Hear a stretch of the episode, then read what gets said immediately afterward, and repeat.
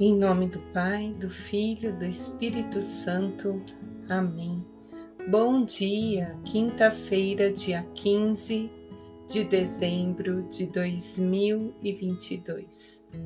Senhor, nós te pedimos, envia os dons, os talentos e as virtudes, tudo aquilo que nos é necessário para vivermos esse dia e para fazermos a vontade do seu coração. Senhor, nós te convidamos a ficar conosco durante todo o nosso dia. Obrigado pela sua companhia. E nesse momento, o salmista, no número 30, nos convida a refletir: Senhor, te exaltarei.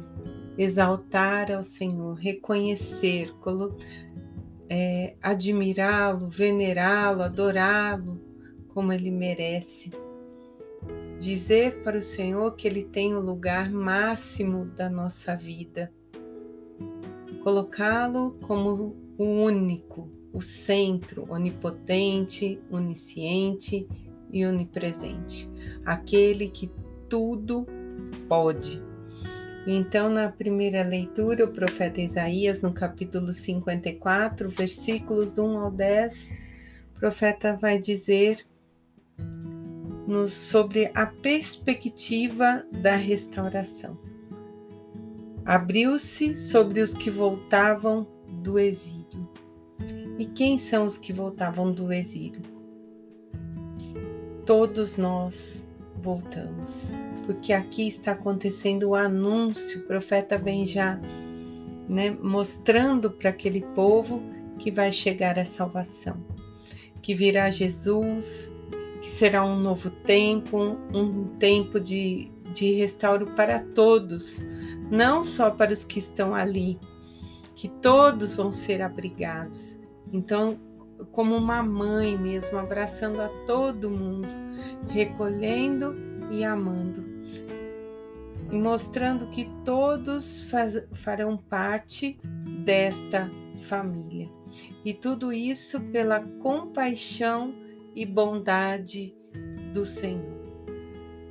Que lindo, né? Esse acolhimento que o profeta vem já revelando através, né, dos tempos até que chegue nosso Salvador Jesus Cristo. E então nós já estamos vivendo esse novo tempo, quando São Lucas, no capítulo 7, do 24 ao 30, vai dizer: depois que os mensageiros de João partiram, Jesus começou a falar às multidões sobre João. Quem fostes ver no deserto? Jesus pergunta. Um caniço agitado pelo vento? Um homem vestido com roupas finas? Ou um profeta? Sim, eu vos digo, um profeta. Este é de quem está escrito: eu envio meu mensageiro à tua frente para preparar o teu caminho diante de ti. Eu vos digo: entre todos os nascidos de mulher, não há ninguém maior do que João. No entanto, o menor no reino de Deus é maior do que ele. Todo o povo que escutava e até os publicanos reconheceram a justiça de Deus e deixaram-se batizar com o batismo de João. Mas os fariseus e os doutores da lei recusaram ser batizados por João e desprezaram os planos de Deus a respeito deles. Nessas palavras nós vemos, né, então, que o profeta Isaías já anunciava esse novo tempo que o Senhor se dá a todos, e é exatamente isso que Jesus, né, né nessa passagem de Lucas revela que Jesus falou se batizaram, acreditaram nesse último profeta. João vem ser o último profeta que marca agora um novo tempo. Termina em João, né, o Antigo Testamento, né? Agora ele vem anunciando que Jesus está chegando. João dá testemunho de Jesus e neste momento, nessa passagem, Jesus testemunha a respeito de João, que está preso, né, que nós sabemos de uma forma marcante, e que ele não é um caniço que o vento agita, mas que João tem uma postura firme, denuncia sem medo, é um asceta né, que vive no deserto.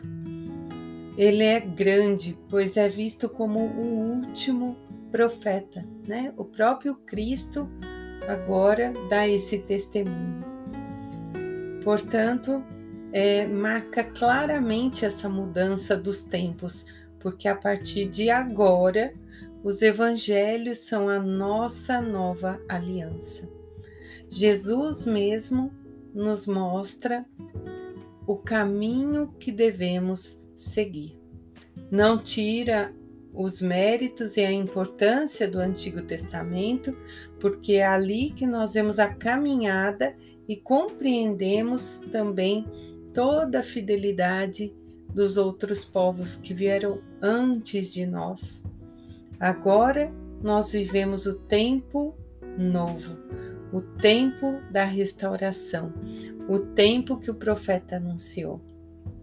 E ainda Jesus vai dizer em outra passagem: é necessário que eu vá, né, que eu volte para o Pai, para que venha o Paráclito, enquanto eu não estiver mais convosco.